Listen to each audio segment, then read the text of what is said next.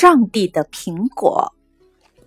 约翰死后去见上帝，上帝查看了一遍他的履历，很不高兴。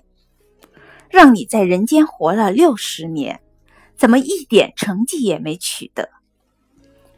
约翰辩解说：“主啊，这也不能完全怪我，是您没给我机会呀。”如果您让那个神奇的苹果砸在我头上，那发现万有引力定律的就该是我了。上帝想了想，说：“好吧，我们不妨就试验一次。”上帝手一挥，时光倒流回了三十年前的那个苹果园。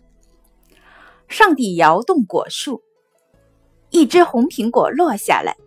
正好掉在约翰的头上，约翰捡起苹果，扯衣襟擦了擦，没几口就把苹果给吃了。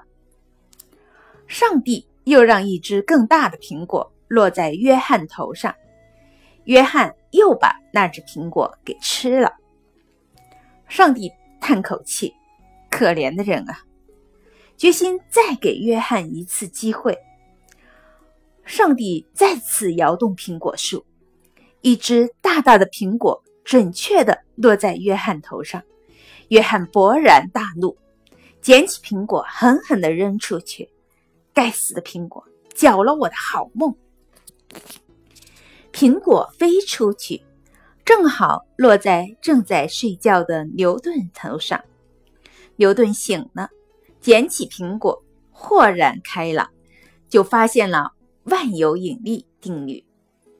时光重新飞回到现在，上帝说：“你现在该口服心服了吧？”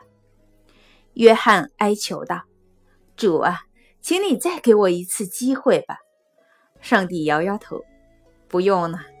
苹果砸在每个人头上的机会都是相同的，只是每个人把握机会的能力不同。”